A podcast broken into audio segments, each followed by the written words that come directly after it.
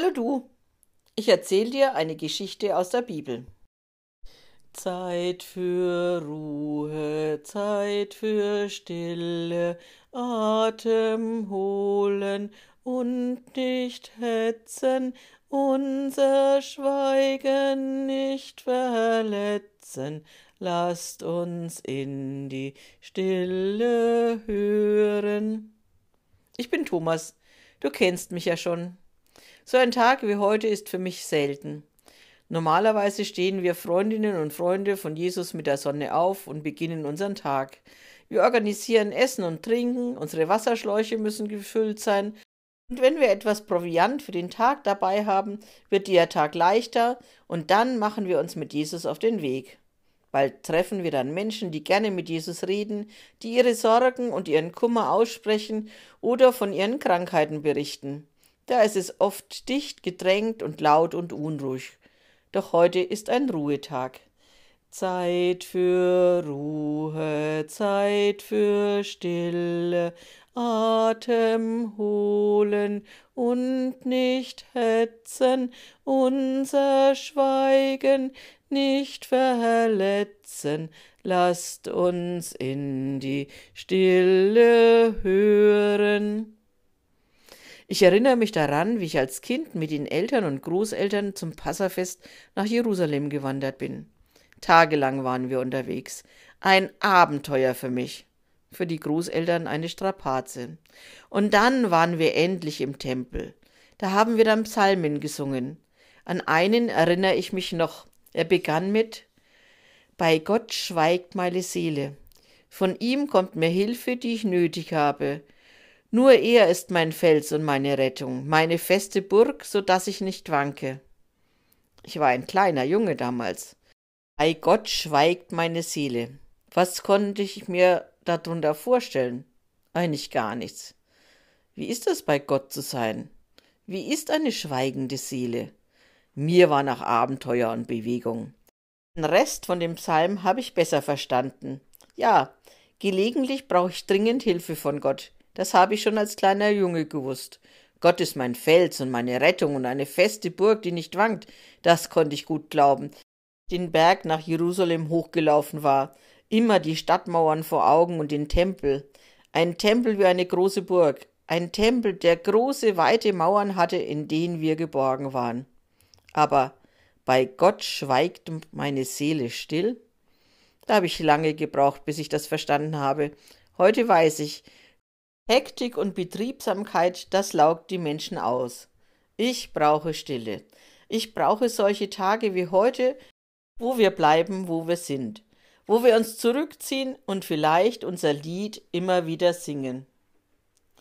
Zeit für Ruhe, Zeit für Stille, Atem holen und nicht hetzen, unser Schweigen nicht verletzen, lasst uns in die Stille hören. An solchen Tagen habe ich dann Zeit, über die Geschichten von Jesus nachzudenken. Die letzten beiden, die vom reichen Kornbauer und die von der Frau mit dem Salböl, die habe ich immer noch im Kopf. Komisch, wie verschieden die Menschen mit ihrem Besitz umgehen. Der Kornbauer baut neue große Scheunen, um seine Superernte sicher zu verwahren. Und am Ende hat er nichts davon, weil er starb. Die Frau hatte ein sehr kostbares Öl in einem sehr schönen Gefäß. Was hätte sie dafür für Geld bekommen? Doch sie salbte Jesus die Füße damit. Weg war es. So unterschiedlich gehen Menschen mit ihrem Reichtum um. Doch wie ist es richtig, mit dem, was man besitzt, richtig umzugehen? Nun, ich besitze nicht viel. Einen Wasserschlauch, ein Übergewand, eine Decke zum Schlafen, eine Umhängetasche, in die alles hineinpasst. Das war es. Doch gerade die Decke zum Schlafen ist mir wichtig. Sie macht mein Leben etwas angenehmer. Und mein Obergewand schätze ich auch sehr.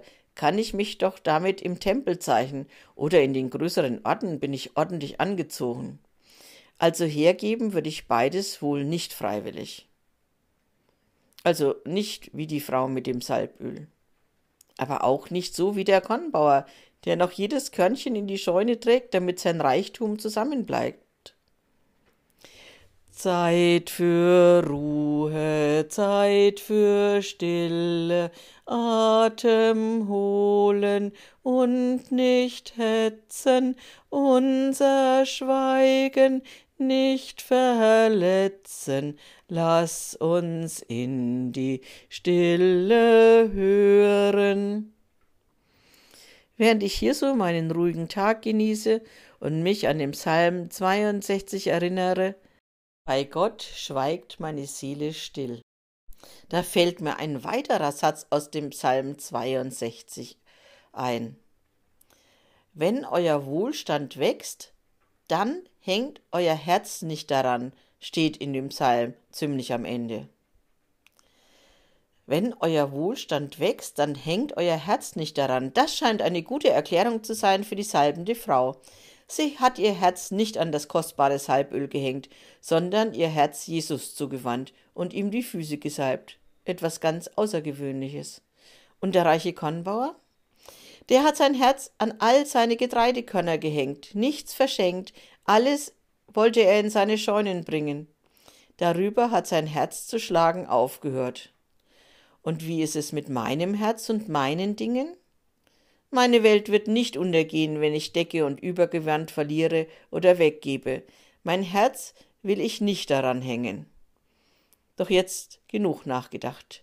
Ich setze mich zu den anderen, schaue der Sonne beim Untergehen zu und singe mit ihnen Zeit für Ruhe, Zeit für Stille, Atem holen und nicht hetzen, unser Schweigen nicht verletzen, lasst uns in die Stille hören. Und nächste Woche beginnen die Adventsgeschichten. Zacharias bekommt Besuch von einem Engel. Und der Engel hat großartige Neuigkeiten für Zacharias.